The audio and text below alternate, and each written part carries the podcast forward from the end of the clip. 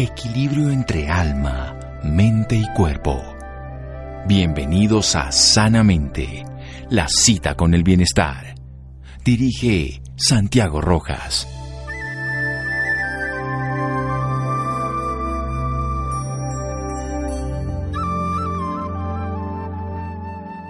Ciudadanos saludables son el mayor activo que un país puede tener. Winston Churchill.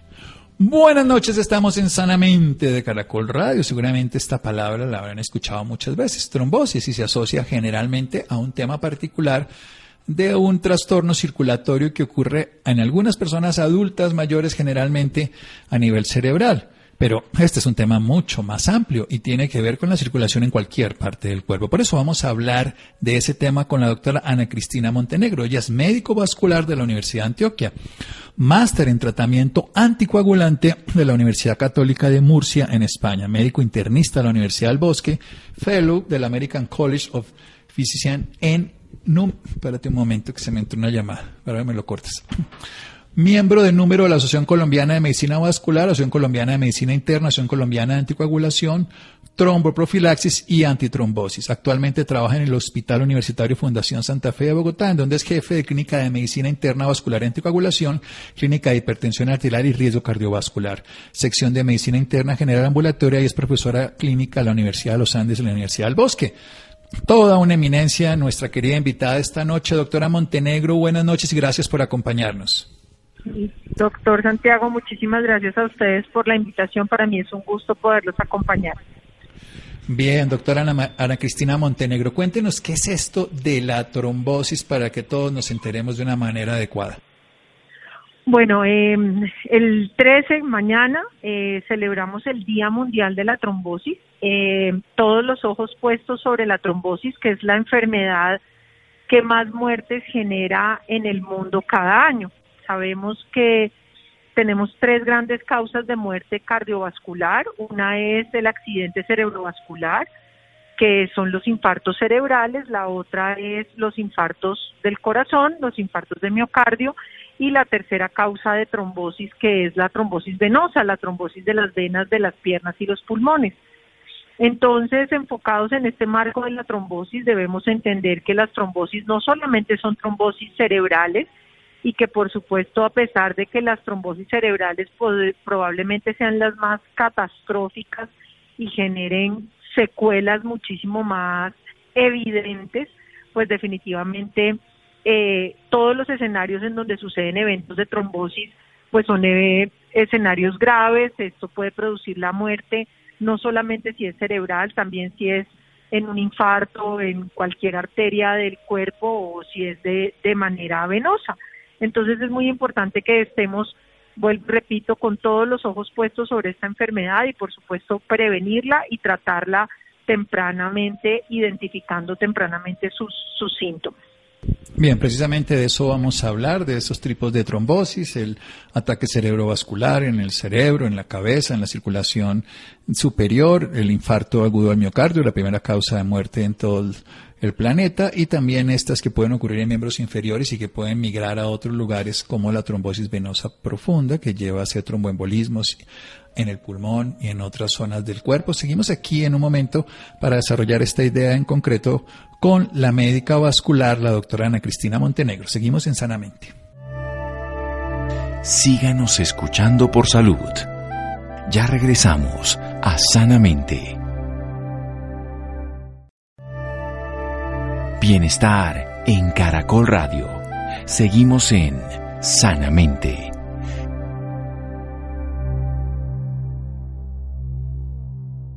Seguimos en Sanamente de Caracol Radio. Nuestra invitada de hoy, todo un lujo, la doctora Ana Cristina Montenegro, médico vascular de la Universidad de Antioquia, con máster en tratamiento antiguagulante en la Universidad Católica de Murcia y médico internista en la Universidad del Bosque.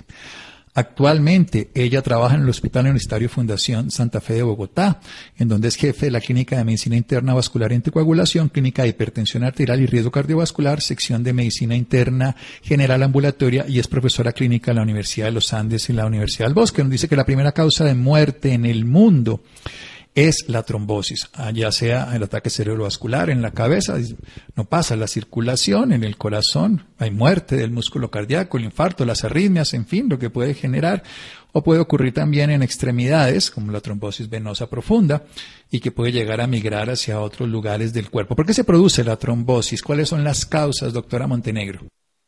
Bueno, eh, dependiendo del, del, lecho vascular que se encuentre comprometido, pues van a haber diferentes factores de riesgo. Cuando hablamos de las trombosis arteriales, eh, habitualmente los factores de riesgo son aquellos factores de riesgo cardiovascular que conocemos ampliamente, el tabaquismo, la hipertensión arterial, la aterosclerosis, por supuesto, condiciones secundarias a la edad y en algunos casos eh, condiciones propias de la sangre que hacen que la sangre se vuelva más espesa y se puedan producir trombos en las arterias.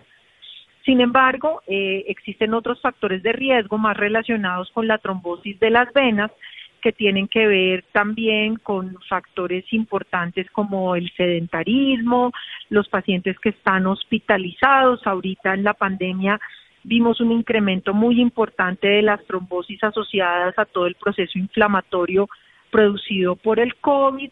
También tenemos otros factores de riesgo que incluyen pacientes que son llevados a procedimientos extensos y por supuesto la presencia del tabaquismo, de fumar y obviamente algunos problemas vasculares eh, como la presencia de varices pueden predisponer a la trombosis. Entonces, eh, teniendo en cuenta que muchos de estos factores de riesgo pueden ser manejados eh, antes de que se produzcan estos eventos trombóticos que como te conté al principio pueden producir la muerte en muchos de los casos, pues es muy importante intervenir todos estos factores de riesgo para prevenir estos eventos embólicos. Bien, le voy a hacer una pregunta capciosa porque recientemente han salido artículos en contra de ese uso indiscriminado de tomar aspirineta, la dosis baja de ochenta y tantos miligramos, de 100 miligramos de aspirina. ¿Qué se considera hoy al respecto? El uso de aspirina preventiva, ¿tiene sentido o no tiene sentido? ¿Más los riesgos, más los beneficios? Bueno, eh, hicieron grandes estudios, especialmente tenemos un gran estudio en el Reino Unido con los pacientes del Reino Unido, en el cual se demostró que el uso primario de aspirina realmente no tiene una evidencia importante para prevenir eventos trombóticos en, las, en los pacientes si bien es muy importante su uso en pacientes que ya hayan tenido un evento trombótico arterial, por ejemplo, los pacientes que han tenido un infarto cerebral o un ataque cerebrovascular o los pacientes que tienen un infarto eh, o los pacientes, por ejemplo, que tienen enfermedad arterial en las extremidades, si bien en esos pacientes sí debe ser utilizada la aspirina, esta no debe ser utilizada indiscriminadamente porque también tiene riesgos en su uso uno la ve como un medicamento inocuo, pero desafortunadamente puede producir sangrados gastrointestinales, puede producir incluso eh, sangrados cerebrales. Entonces es muy importante que nosotros la utilicemos solamente en aquellos pacientes en las que está indicada. Eh, nosotros les decimos prevención secundaria y son aquellos pacientes que ya han hecho un evento trombótico y que por supuesto necesitan de la aspirina para evitar que se presente un nuevo evento trombótico. Sí, gracias por aclararlo, porque es común que las personas lo tomen de manera indiscriminada y lo que usted bien dice de toda esta investigación, probablemente los riesgos están por encima de los beneficios, salvo en esos pacientes que usted conoce bien ya de prevención secundaria. Hablemos de por qué una persona en los viajes de avión, por qué puede llegar a ser trombosis, qué es lo que tiene que ver permanecer mucho tiempo en una postura, qué cambia en un avión, doctora. Bueno, pues eh, esto, esto es muy importante y se generaliza no solamente para los aviones.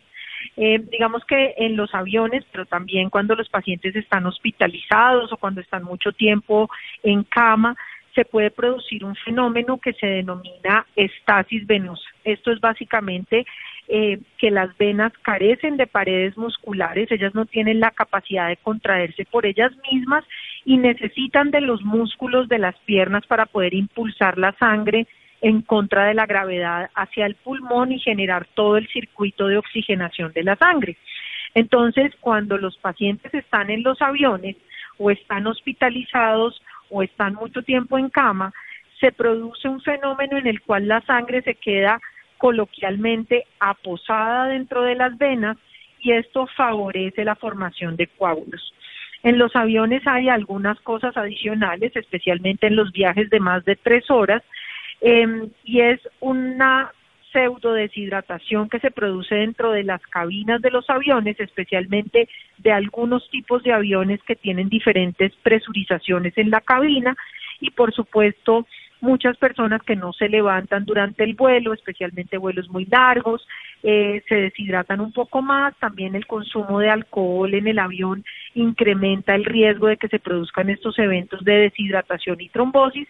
Entonces la invitación en el caso de los vuelos largos es a levantarse a caminar por lo menos cada dos horas en el avión, a utilizar eh, ropa suelta, a no permanecer mucho tiempo en reposo, especialmente en la pantorrilla, hacer ejercicios de flexo extensión de los pies para poder mejorar esa condición de bomba venosa de la pantorrilla y poder evitar que se produzca este fenómeno de estasis venosa en el cual la sangre se queda posada en las venas y se produzcan los trombos que eh, valga la aclaración, en las venas de las piernas van a tener una comunicación directa con las venas pulmonares. Entonces, en algunos casos, estos trombos pueden desprenderse de las venas de las piernas y se pueden ir para el pulmón. Eso de talón punta, talón punta, hacerlo cada hora como recomiendan algunas aerolíneas, sentados y no, sí que si no se pueden levantar, pues ideal por supuesto si alguien se puede levantar y por eso es que es más de la clase económica que están más estrechos que de la clase ejecutiva porque se pueden mover más. Pero usted dijo algo esencial, que es el consumo de alcohol. El alcohol deshidrata, la gente no se da cuenta de esto y si están ahí felices viajando, tomando, quietos, pues tienen más riesgo porque la falta de agua, pues la sangre se vuelve más espesa y terminamos teniendo más problema. Hablemos de prevención en términos de estilo de vida que tanto el, deporte, el ejercicio, la nutrición, la alimentación, para que podamos eh, compartir esa información para los oyentes, doctora Montenegro. Bueno, claro que sí, doctor Santiago. Hay una cosa muy importante y es que, como les mencioné anteriormente, hay factores que son comunes a la trombosis venosa y a la trombosis arterial, especialmente aquellos relacionados con los estilos de vida saludables, como evitar la obesidad, eh, mejorar los patrones de actividad física, que las personas hagan actividad física, hagan ejercicio diariamente, por supuesto mantenerse muy bien hidratado y evitar el cigarrillo y el consumo excesivo de alcohol previene el riesgo de hacer trombosis tanto arterial como venosa. Por supuesto, hay otras situaciones de riesgo en las cuales se incrementan los factores de riesgo para hacer trombosis. Estas vuelvo y les manifiesto para trombosis venosas profundas incluye las hospitalizaciones y es muy importante que los pacientes que estén en el hospital eh, le pregunten a su médico si ya evaluó el riesgo de trombosis en el hospital. Nosotros tenemos muchas estrategias para prevenir el riesgo de trombosis en los hospitales, entonces es muy importante que los pacientes estén conscientes de que ese riesgo existe y que le digan a su médico si ya evaluó el riesgo de trombosis. Por supuesto, mantenerse en un peso saludable, hacer actividad física, mantenerse bien hidratado, una alimentación rica en frutas y verduras para prevenir, por supuesto, la obesidad y todos los problemas que conlleva la obesidad, pues van a minimizar el riesgo de tener una trombosis. Bien, vamos a hacer otro pequeño corte, pero quiero hablarnos, por ejemplo, de pacientes encamados en casa, de adultos mayores, ¿qué tendríamos que hacer si ya no solamente están hospitalizados? En el hospital tienen muchos sistemas, pero a veces es bueno también conocerlos dentro de los hogares para cada persona. Seguimos aquí en Sanamente de Caracol Radio. Síganos escuchando por salud. Ya regresamos a Sanamente. Bienestar en Caracol Radio. Seguimos en Sanamente.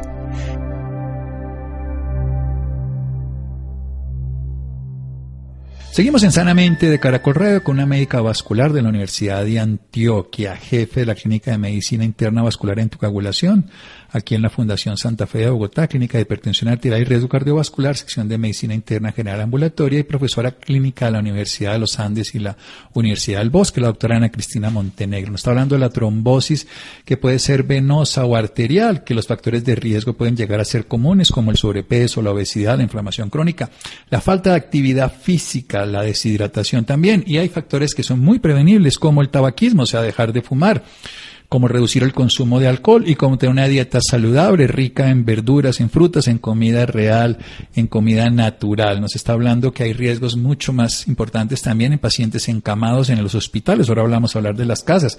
Por eso en los hospitales es bueno que se sepa, que el médico lo tenga claro y que el paciente lo pida. Tengo esta consideración particular de saber cómo se puede disminuir este riesgo. Nos ha hablado de algo fundamental, el uso de la aspirineta que se ha popularizado desde hace muchos años. Hay estudios en el Unido bastante grande que nos dice que en prevención primaria, o sea, que lo tomen las personas de manera preventiva para que no les pase, no termina siendo beneficioso.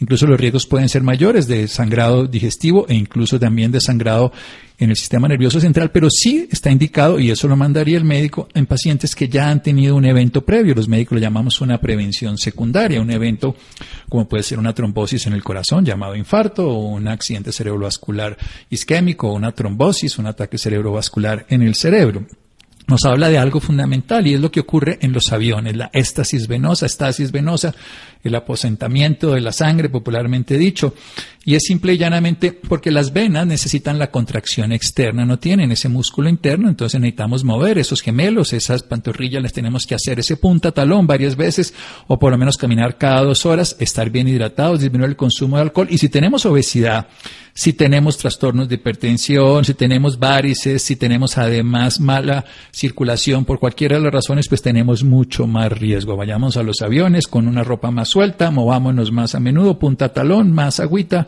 y más y tres horas. Y le quiero preguntar precisamente, doctora, en la casa, ¿qué tendría que hacer los abuelitos que se quedan tanto tiempo, que se encaman, que no tienen masa muscular, ahorita que pasaron tantas cosas, como usted nos decía, con el COVID, eh, por la enfermedad, pero también por el sedentarismo de muchas personas o el encamamiento? Cuéntenos un poco al respecto. Bueno, hay muchas, hay muchas maneras de, de, evitar eventos trombóticos en los pacientes que están en casa en condiciones de, de confinamiento, que están encamados o que se encuentran eh, en condiciones de discapacidad, en sillas de ruedas, etcétera, etcétera.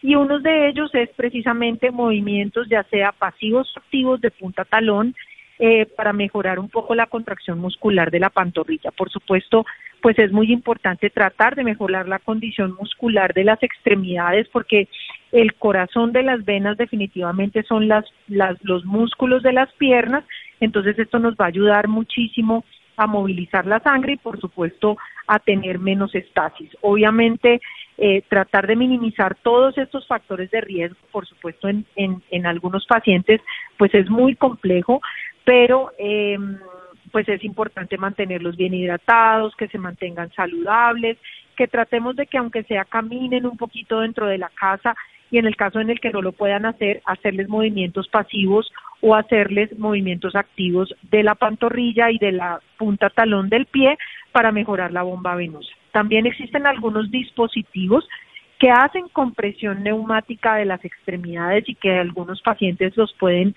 tener en sus casas eh, el uso de las medias antiembólicas, pues realmente ellas solas no generan eh, un mayor beneficio y una mayor reducción del riesgo, pero cuando vienen acompañadas de todos los factores que anteriormente les mencioné, pues nos pueden también ayudar a prevenir los eventos trombóticos en los pacientes que se encuentran en casa. Bien, hablemos un poquito del uso ya de tratamientos específicos y luego hablamos de los síntomas. Los pacientes anticoagulados o que tienen algún uso anticoagulante, ¿qué tipo de precauciones, restricciones para la audiencia? Hay muchas personas que lo requieren y lo reciben. Unas recomendaciones generales. Bueno, lo más importante es que existen muchísimos tipos de anticoagulantes y dependiendo del anticoagulante que tome cada paciente, pues va a tener unas recomendaciones específicas para ese anticoagulante. Lo más importante es que los anticoagulantes, a pesar de salvar muchas vidas, son medicamentos de alto riesgo. Sabemos que esos pacientes van a tener la sangre más líquida que otros pacientes que no toman los anticoagulantes y precisamente por eso pues deben estar en monitorización permanente desde el punto de vista médico, acudir regularmente a los controles y por supuesto hacer los exámenes que los médicos soliciten para evitar complicaciones asociadas a la anticoagulación. Existen, por ejemplo, algunos pacientes que toman el, de los anticoagulantes más viejos, como la warfarina, que deben tener muchísimo cuidado con algunos alimentos, con muchos medicamentos que tienen interacciones con la warfarina, deben monitorizarse rutinariamente la coagulación y esto pues debe hacerse en un seguimiento estricto por el médico o por la clínica de anticoagulación del asegurador. Y en los pacientes que están tomando anticoagulantes más modernos, que son algunos que tienen unas indicaciones muy precisas para determinadas enfermedades, que también hay que tener cuidado con las dosis, hay que tener cuidado con eh, omitir alguna dosis del medicamento, es muy importante que el paciente se lo tome juiciosamente todos los días, también hay que tener cuidado con las interacciones de los medicamentos, no autoformularse y por supuesto, sin ninguna duda, no autoformularse anticoagulantes ni medicamentos antiagregantes plaquetarios como la aspirina o el clopidogrel. Bien, y hablemos de los síntomas, doctora. O sea que obviamente cada anticoagulante tiene una indicación y el paciente debe conocer la cabalidad, dialogarla con su médico para tener, saber sus restricciones, sus cuidados, porque como bien dice, salvan muchas vidas, pero como cualquier medicamento tiene o puede tener efectos secundarios. Hablemos de los síntomas para reconocer los diferentes tipos de trombosis para que las personas puedan manejarlos, porque sabemos, por ejemplo, que contamos con las cerebrales, contamos con un par de horas que pueden llegar a ser dramáticamente diferentes el resultado final. Exactamente. Entonces, con respecto a las trombosis de las arterias eh, cerebrales, em, el tiempo de atención del paciente juega un papel absolutamente crucial en el desenlace y en las consecuencias de las trombosis cerebrales. Entonces, identificar tempranamente los ataques cerebrovasculares, si amanece medio cuerpo paralizado, si de un momento a otro no pueden hablar, o si pierden la fuerza en un lado del cuerpo, o si en un momento se tuerce la cara, es muy importante que acudan inmediatamente a los servicios de urgencias para poder tener la atención temprana y rápida y poder establecer el tratamiento adecuado para evitar que queden secuelas asociadas a la muerte de las neuronas por falta de circulación cerebral. En el caso del infarto, afortunadamente él habitualmente produce síntomas muy tempranamente, dolor en el pecho, sensación de que tienen como un elefante sentado sobre el pecho o cansancio fácil cuando empiezan a caminar. El dolor normalmente se irradia al cuello, se puede irradiar a los hombros o se puede irradiar a la parte de atrás de la espalda. Vuelvo y repito, afortunadamente el infarto en casi siempre avisa que el paciente está cursando como un evento cardiovascular. Y en el caso de las trombosis venosas, pues hay dos escenarios, un escenario que es la trombosis de las piernas, de las venas de las piernas. En este caso es muy importante tener en cuenta que una pierna se va a echar más que la otra, puede cambiar un poco la coloración de la pierna, se puede poner roja, se puede poner como cargada, como que la sienten mucho más pesada que la pierna del otro lado y por supuesto se produce dolor especialmente con el apoyo. En el caso de la trombosis pulmonar, pues se puede producir sensación de opresión en el pecho, tos, dificultad para respirar, palpitaciones o taquicardia y el paciente pues va a sentirse ahogado, con lo cual también inmediatamente hay que acudir a los servicios de urgencias para instaurar rápidamente el tratamiento. Lo que usted nos está diciendo es que en cualquiera de los escenarios, sea el cerebral, sea el cardíaco, sea el respiratorio, sea el periférico, el apoyo profesional inmediato puede cambiar el curso, no solamente en este caso de la secuela, sino de la vida, porque como bien decía al principio, la primera causa de muerte es cualquiera o la suma de estas tres y cualquiera de ellas es suficientemente importante. Hablemos de medicamentos. Se sabe bien, por ejemplo, que ciertos anticonceptivos, ¿qué otro tipo de sustancias pueden llegar a favorecer eh, obviamente el tabaquismo, pero eso no es una droga, pues es un uso que se hace del tabaco, pero de medicamentos que se usen como los anticonceptivos que puedan predisponer o favorecer el riesgo de trombosis. Bueno, ahí con los anticonceptivos eh, es importante destacar que la probabilidad de que una mujer haga un evento trombótico asociado a los anticonceptivos es una de cada diez mil y la probabilidad de que haga un evento trombótico asociado al embarazo es uno de cada mil. Entonces, eh, pues precisamente eh, por eso es más peligroso en términos de trombosis estar embarazado que tomarse los anticonceptivos. Entonces, eh, pues es importante saber que pueden producir trombosis. Hay unos más que otros que pueden tener un riesgo mayor de, de producir trombosis, pero En general son medicamentos seguros y en el caso en el que las mujeres los necesiten, los requieran o los utilicen como método de planificación, en la mayoría de los casos no van a tener eventos trombóticos asociados al uso de los anticonceptivos.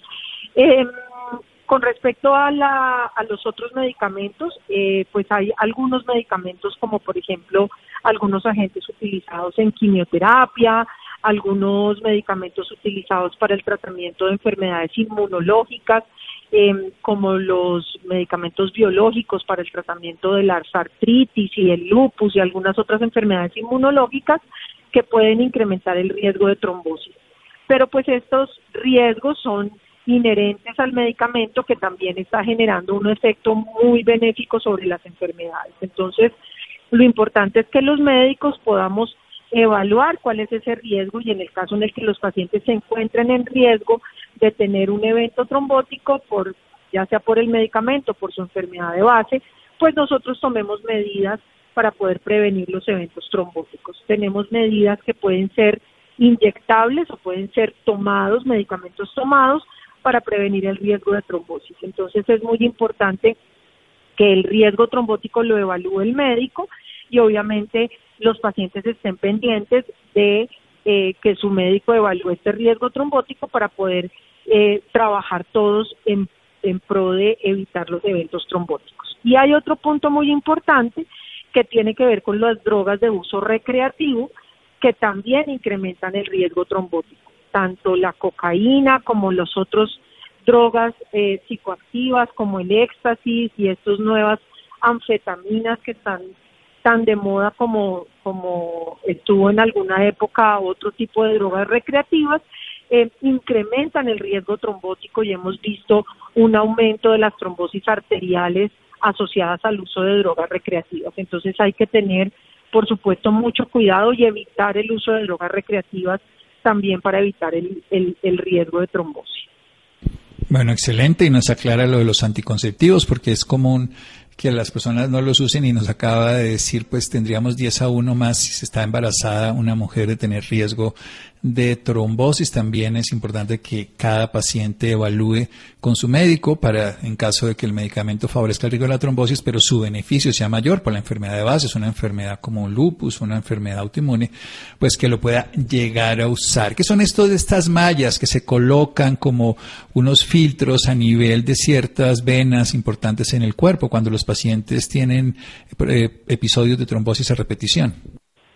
Bueno, los filtros de vena cava son unas eh, literalmente coladores que se ponen en una gran vena que va por la mitad del, abdomen, que viene, digamos que pegada de la aorta, y realmente la indicación de su uso está muy limitada a pacientes que tienen eventos trombóticos en los cuales no podemos utilizar medicamentos anticoagulantes para prevenir que esos trombos se vayan al pulmón entonces, pues, les voy a poner un ejemplo, un paciente que tiene un accidente de tránsito, que tiene sangrado, que tiene eh, necesidad de ser llevado a múltiples cirugías y tiene una trombosis en una pierna con el fin de evitar que esa trombosis de la pierna progrese y se vaya para el pulmón, ponemos esos filtros de vena cava. En este momento casi todos los filtros de vena cava pueden ser removidos. Es muy importante que que sepamos que inicialmente son colocados como dispositivos removibles y que solamente en casos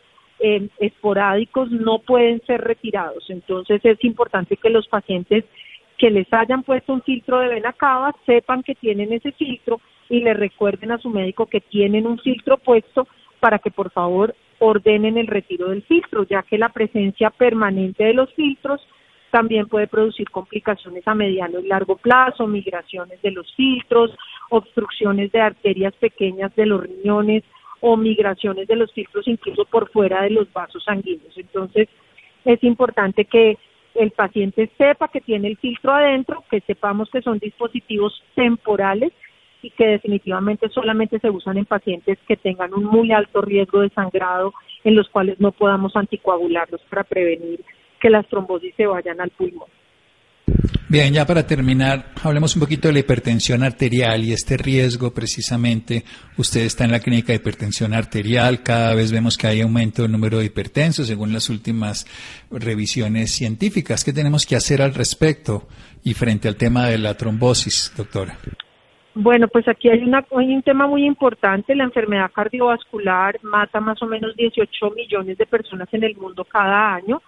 Eh, para hacerles la cifra un poco más real, la pandemia ha matado 4 millones y medio de personas eh, durante el tiempo de transcurso de la pandemia. O sea, la enfermedad cardiovascular mata cada año tres veces lo que ha matado el COVID, por lo cual debemos estar todos atentos a estos factores de riesgo cardiovascular. De los factores de riesgo cardiovascular, el más importante de todos es la hipertensión arterial. Más o menos 7 millones de personas se mueren cada año en el mundo por complicaciones asociadas a la hipertensión arterial y la invitación es a monitorizar las cifras tensionales y obviamente a evitar aquellos factores de riesgo que aumentan el riesgo de tener hipertensión. Eso incluye nuevamente eh, el sedentarismo, la obesidad, el sobrepeso, el tabaquismo, la comida eh, chatarra la comida inapropiada, eh, el consumo de altas cantidades de sal, especialmente en las comidas preservadas. Entonces la invitación también es a tener hábitos de vida saludable, a hacer actividad física, a respirar aire puro, a salirse del televisor, a despegarse de las pantallas y por supuesto a mantener un peso saludable, evitar las comidas preparadas eh, o preservadas porque pues la forma de preservarlas es ponerle sal y el alto consumo de sal en la dieta incrementa el riesgo de hipertensión. Y por supuesto, esta hipertensión también favorece el desarrollo de aterosclerosis y con la aterosclerosis viene la aterotrombosis, que es la ruptura de la placa aterosclerótica y por supuesto la trombosis de los vasos que al final va a terminar en lo que hemos hablado durante todo el programa, trombosis cerebrales o trombosis arteriales en el corazón o en los miembros inferiores que pueden llevar a los pacientes a la muerte o a pérdidas importantes de la función del corazón, del cerebro o incluso a la pérdida de una extremidad.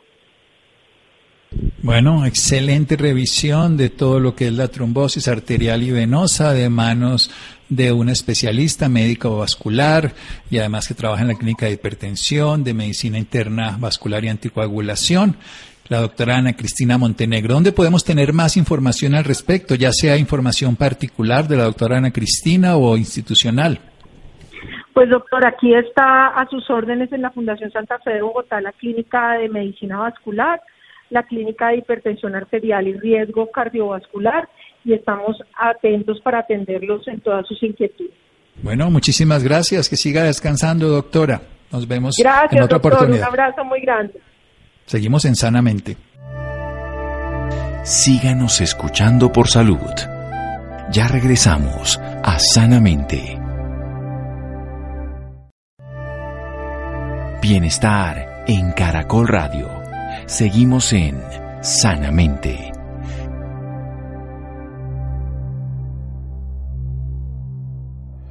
Seguimos en Sanamente de Caracol Radio. ¿Cómo cuidar la piel después de usar el tapabocas, Laura? Muy buenas noches, Santiago, para usted y para todas las personas que nos sintonizan a esta hora. Claro que sí, Santiago, en estos tiempos todos sabemos que es importante usar tapabocas porque ayudan a reducir la propagación de enfermedades y virus. Sin embargo, también es posible experimentar cierta irritación alrededor de las áreas donde se coloca a muchos de nosotros nos provoca sequedad, irritación o hasta erupciones. Por esta razón nos acompaña en la noche de hoy Laura Chacón, ella es directora de capacitación mundial sobre productos y nutrición. Antes de unirse a la campaña, Laura comenzó su educación y formación cumpliendo su misión de empoderar e instruir a los líderes de la industria de la belleza. Laura, muy buenas noches y bienvenida sanamente de Caracol Radio. Muchísimas gracias, Laura. Un placer poder estar con ustedes el día de hoy. Bueno, para nosotros también es un placer. Para iniciar, cuéntenos ¿Por qué es tan importante cuidar nuestra piel? Bueno, pues para, para hacer un recordatorio, porque me imagino que muchos de sus oyentes ya han escuchado que la piel es el órgano más grande que tenemos. Es un órgano viviente que constantemente se está renovando cada de 28 a 31 días. Tenemos nuevas células. Eh, nuestro cuerpo tiene la habilidad de repararse mientras, mientras uno está descansando es un órgano viviente que muchas veces no le ponemos mucha atención. Cuando pensamos en un órgano viviente, pensamos en el corazón, en el estómago, en los pulmones, pero no pensamos en nuestra piel. Y la piel es un órgano que nos protege, que nos, que nos protege en contra de infecciones, de viruses, eh, de, de, de contaminación ambiental. Así que es muy, muy importante mantener ese órgano súper, súper saludable.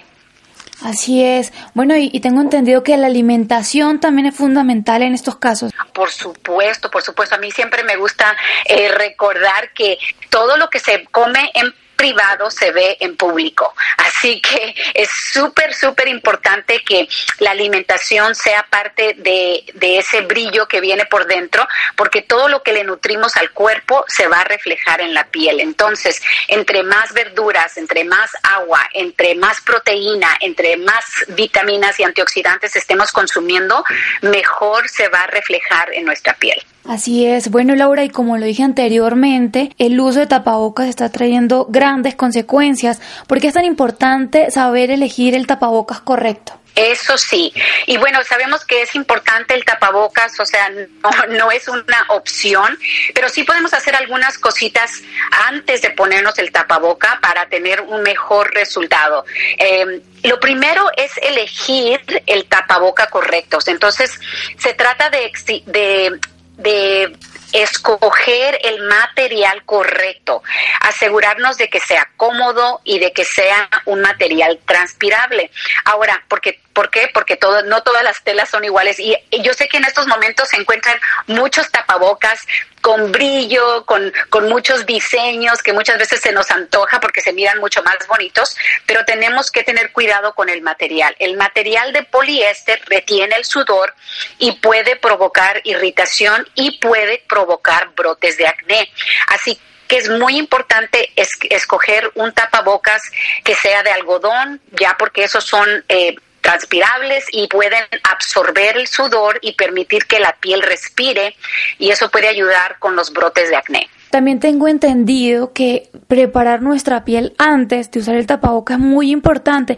¿Cómo deberíamos preparar nuestra piel? Así mismo como preparamos el, nos, preparamos el cuerpo antes de salir, nos ponemos esos calcetines, si está haciendo mucho frío, más gruesitos, o, un suéter si está haciendo mucho, mucho, mucho, mucho frío afuera. Igual se tiene que preparar la piel antes de colocarse el tapaboca. Así que es importante que lavemos, que hidratemos la piel, que la lavemos correctamente con un limpiador, em, recomendable un limpiador que no contenga sulfatos. Los sulfatos son detergentes rudos que pueden irritar la piel. Así que escoger un limpiador que no contenga sulfatos y después una crema que pueda hidratar la piel en una forma efectiva. La recomendación también sería que se utilice una crema con protector solar aunque la mayoría de la cara está tapado con el tapabocas, de todos modos tenemos exposición al sol en la frente, en la piel alrededor de los ojos, entonces queremos de todos modos proteger esas áreas. Y también eh, evitar el maquillaje grueso, eh, evitar el maquillaje eh, muy, muy grasoso. Y lo que a mí me gusta hacer personalmente es que no me pongo maquillaje donde va mi tapabocas, me lo pongo en todo, en los ojos y todo lo demás, pero no lo utilizo en la parte de la boca. Ahora, si se tiene que hacer por cualquier eh, eh, razón, entonces que sea de base mineral o de ingredientes como el dióxido de titanio que absorben eh, la olosidad en la piel. Así que puede ser una opción si se tiene que usar maquillaje. Eh, la mayoría de personas después de utilizar el tapaboca necesitan cuidarse también la piel. ¿Cómo deberían hacerlo en estos momentos? Bueno, cuando lleguen de sus hogares, de su trabajo, de cualquier labor que hayan hecho y se remuevan ese tapaboca, es muy importante eh, asegurar que la piel eh, se vuelva a hidratar. Entonces, la recomendación es de que obviamente se quiten ese tapaboca y antes de tocarse la piel, vayan y lávense las manos, porque en cualquier momento podemos tener de 2 a 10 millones de bacterias en los dedos. Así que lavar las manos y después lavarnos la cara una vez más e hidratarla una vez más, porque eso puede ayudar una vez más, como les comentaba, a a, los brotes de acné, a no tener esos brotes de acné. Y obviamente también es recomendable no utilizar agua muy caliente porque eso también puede causar irritación en la piel, puede remover los aceites esenciales que la piel tiene y terminar obviamente ese proceso con eh, una crema hidratante que tenga ingredientes, hay tantos ingredientes muy buenos en el mercado como el aloe vera, eh, eh, un producto que tenga antioxidantes, que tenga vitaminas, que tengan aceites, diferentes aceites como el aceite de semilla de macadamia, aceite del fruto del olivo, el aceite de sésamo, todos esos son extractos que son muy beneficiosos y ayudan a calmar la piel. Perfecto. Bueno, Laura, y si en llegado caso las personas que nos están escuchando sienten sequedad, irritación o picazón excesiva, ¿qué pueden hacer? Bueno, muy importante que ellos sepan que sí hay solución para, para, hay un remedio para todo, ¿no? Y mi recomendación es que se hagan una mascarilla hidratante para la piel. Personalmente, yo me hago una mascarilla una vez a la semana con ingredientes que quizás muchos de ustedes puedan tener en casa. Yo los tengo en casa. Eh, se necesita avena, se necesita gel, un gel de sábila o de aloe y, y un poco de miel. Y lo que yo hago es que eh, pongo tres cucharadas de avena en un recipiente, le pongo un poco de agua y lo pongo en el microondas por aproximadamente unos 40 segundos. Saco la avena ya preparada, la mezclo bien y le agrego las dos cucharadas del aloe, de la sábila, del gel de aloe o de sábila, dependiendo de cómo lo conocen ah, en Colombia, y después le agrego una cucharada de miel. Lo mezclo bien y se hace como una pastita dejo que se enfríe un poquito y ya cuando está enfriado la receta se pone en la piel se puede poner obviamente con los dedos o si tienen una brocha facial también se puede hacer de esa manera. Se deja actuar como aproximadamente 15, 20 minutos y la avena y la miel son conocidas por sus propiedades hidratantes y el gel de aloe o el gel de sábila cuenta con ingredientes que ayudan a reconstruir la piel. Así que es una, es una mascarilla que se puede hacer más de una vez a la semana si tiene uno tiempo uh, y ayuda a hidratar la piel y ayuda a que se sienta mejor. Y obviamente después de que se remueve esa, después de los 20 minutos que se remueve la mascarilla con agua tibia, no con agua caliente, se le agrega a la piel un hidratante y listo, ya para descansar el resto del día. Perfecto. Laura, ¿y cualquier persona puede utilizar esta mascarilla, sí? Sí, por supuesto, por supuesto. Es una mascarilla con ingredientes naturales, así que no hay ningún inconveniente con que cualquier persona utilice el producto. Bueno, y ya para finalizar, repítanos por favor los ingredientes para esta mascarilla. Son tres cucharadas de avena, son dos cucharadas de gel de aloe o gel de sábila, es lo mismo, pero dependiendo de cómo lo conozcan, y una cucharada de miel. ¿Y dónde podemos también encontrar más información sobre este tema? Pueden encontrar más información en yo soy herbalife.com, también en mis redes sociales personales, está bajo Laura Chacón Garbato. Constantemente estoy dando tips sobre nutrición, sobre tips para el cuidado de la piel y también nos pueden encontrar de esa manera. Muchísimas gracias por esta valiosa información y por acompañarnos esta noche en Sanamente de Caracol Radio. Muchísimas gracias, Laura. Le agradezco la oportunidad. Gracias, Laura. Muy bien, llegamos al final de Sanamente. Muchas gracias a Fer, muchas gracias a Freddy, Ricardo Bedoya, Jessy Rodríguez y muchas gracias a Adrián. Quédese con una voz en el camino con Ley Martín. Caracol piensa en ti. Buenas noches.